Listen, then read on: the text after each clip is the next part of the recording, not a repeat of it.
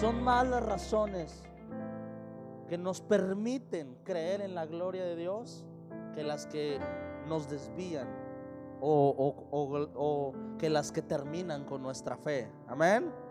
Yo te digo hoy, no te olvides de los pequeños detalles que Dios tiene contigo, como cuáles. Hoy Dios te dio la oportunidad de levantarte Hoy, despertaste, pudiste moverte en pie, pudiste mover tus manos, pudiste abrazar a tu esposa, a tu hijo, pudiste disfrutar de una cama, pudiste levantarte y Dios te dio toda esta familia, Dios te dio la oportunidad de alabarlo, de adorarlo, de exaltarlo, Dios te da la oportunidad de estar hoy aquí, no perdido en el mundo, Dios te dio la oportunidad de alabarle, de disfrutar de su presencia, adorar de su presencia.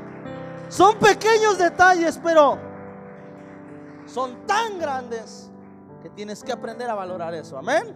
Amén. Dele otro fuerte aplauso, Señor, y vamos a entrar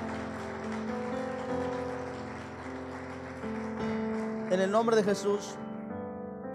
Génesis 6:5 dice, y vio Jehová, repita conmigo, vamos a leerlo todos juntos a de tres mejor. Una, dos, tres. Y vio Jehová que la maldad de los hombres era mucha en la tierra y que todo designio de los pensamientos del corazón, ¿qué pasa? De ellos era de continuo solamente qué? Solamente qué? El mal. Vamos a leerlo una vez más todos juntos a la de tres. Amén. Una, dos, tres. Y vio Jehová que la maldad de los hombres era mucha en la tierra y que todo designio de los pensamientos del corazón de ellos era de continuo solamente el que? El mal, en el nombre de Jesús. Ok, estamos en la serie de los pensamientos, amén. Estamos hablando sobre los pensamientos. Ah, y, hablaba en oración, hablaba con Dios y le decía, Señor, háblame sobre, sobre qué parte ahora de los pensamientos quieres que hable. Y Dios hablaba a mi corazón sobre esta cita bíblica, sobre la historia de Noé. Usted la conoce, amén. No le voy a contar la historia.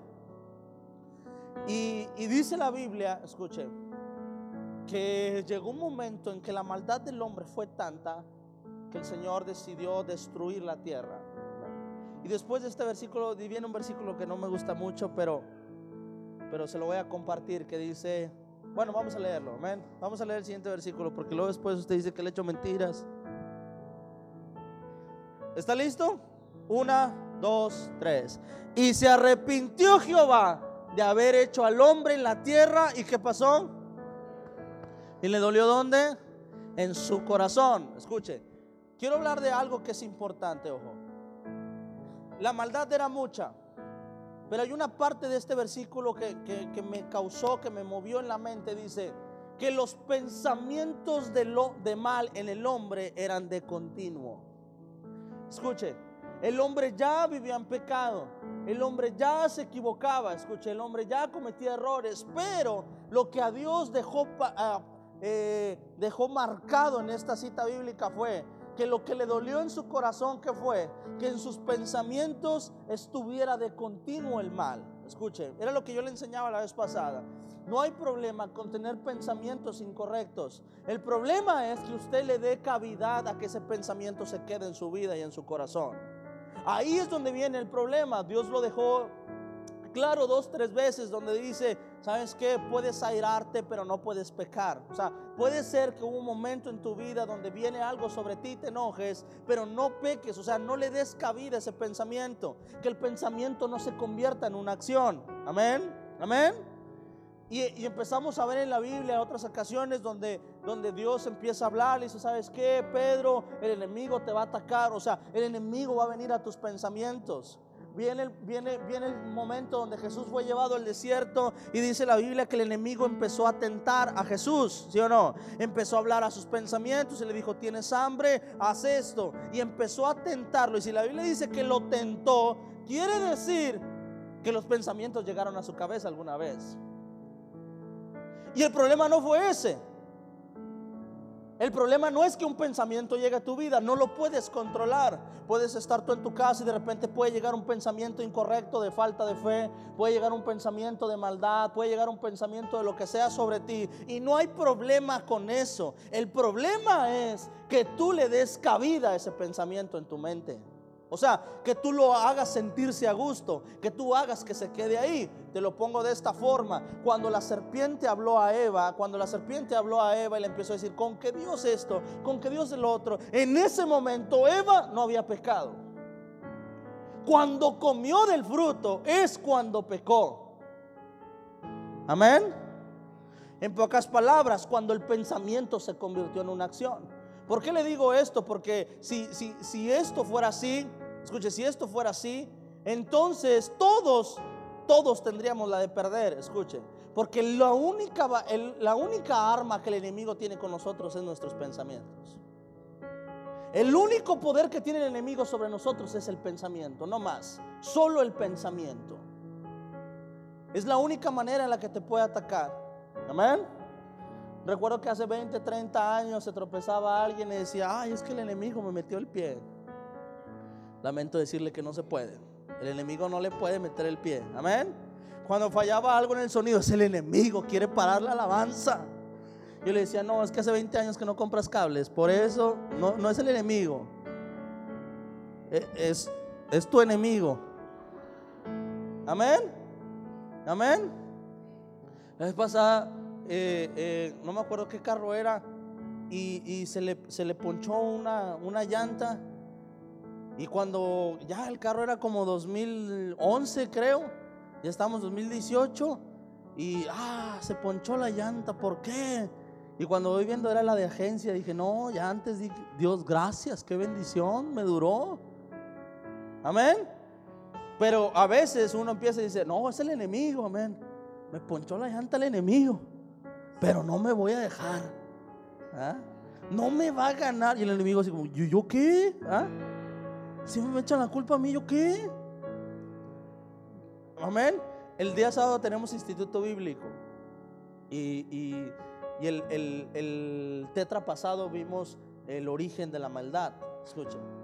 Y les enseña, y ahora estamos viendo carácter de Dios. Y les enseñaba sobre la diferencia entre el, entre el enemigo y Dios. Es que Dios es omnipresente, el enemigo no. Amén. Entender esta parte nos va a ayudar a que el enemigo no está en todas partes. Entonces cuando usted dice, no, es que no, es el diablo, y el diablo a lo mejor anda allá en África, allá en China, y usted acá, ¿usted cree que va a venir aquí a Podaca? ¿Usted cree que va a venir aquí a Escomiedo? ¿Eh? Perdón, Escobedo. Ay, todos los de Escobedo. Amén, amén. ¿Usted cree? Amén. Es que el enemigo, hay personas que dicen, no, es que la noche tuvo una guerra con el diablo y el diablo así como, espérame, yo estoy acá con el líder de la ONU y... Amén. Amén. Lo único que te mantiene en una pelea constante es tu mente, tus pensamientos. Amén. Tus pensamientos. Y hay algo en e, este pasaje que me gustó. Dios, escuche, va a estar dispuesto a destruir o a quitar su gracia cuando se da cuenta, escuche, que en tu mente solamente los pensamientos de mal son de continuo en tu mente. Y el jariz de Dios, escuche, ¿qué es el jariz? La gracia de Dios hay, un momento en que la gracia de Dios, escucha, la gracia de Dios ya no va a poder ser puesta sobre nosotros si permitimos que nuestro pensamiento esté de continuo en maldad. Tienes que tener la capacidad, escuche, de filtrar tus pensamientos. Tienes que entender Tienes que pesar los pensamientos que llegan a ti y decir, ¿este pensamiento proviene de Dios o no proviene de Dios? Y para esto, eh, el, miércoles yo lo predicaba. Levanta su mano. ¿Quién no vino el miércoles? Levanta su mano. Padre, perdónalos por pecadores. El miércoles yo hablaba una cita bíblica que dice que quién conocerá el espíritu del hombre sino el propio hombre. Dice, ¿quién conocerá a Dios sino su propio espíritu? Amén. O sea que la única forma de conocer a Dios es teniendo el Espíritu Santo en nuestra vida. De lo contrario no se va a poder. Escucha. De lo contrario. Pero para que tú tengas pensamientos, o sea, para que tú puedas filtrar tus pensamientos y puedas saber si el pensamiento que proviene de ti es de Dios o no es de Dios, tienes que aprender a conocer quién es Dios y cómo es Él. Amén. El carácter de Dios. Amén. Cuando empecé esta serie, empecé a hablar sobre los ciegos que tocaron el elefante. ¿Se acuerda? Que cada uno tocó una parte diferente del elefante. Por lo tanto, cada uno dio una definición distinta del elefante. Bueno, eso es lo que pasa cuando nosotros no tenemos el conocimiento total de quién es Dios. Escuche, siempre nuestros pensamientos tendrán una lucha por entender qué es lo que Dios quiere de mí. ¿Y este pensamiento es de Dios o es mío o es del enemigo? ¿Qué es? ¿Y esto que estoy pensando qué es? ¿Y esto por qué? Porque no tenemos el conocimiento de Dios. Amén. Amén. No tenemos el conocimiento de Dios, no sabemos quién es Él, por lo tanto nuestro pensamiento tendrá una lucha. Se lo explico de esta forma. Ah, levante su mano el que está casado, levante su mano el que está casado. Amén. Ok. Eh, pobre de usted, ahorita voy a orar por usted en el nombre de Jesús.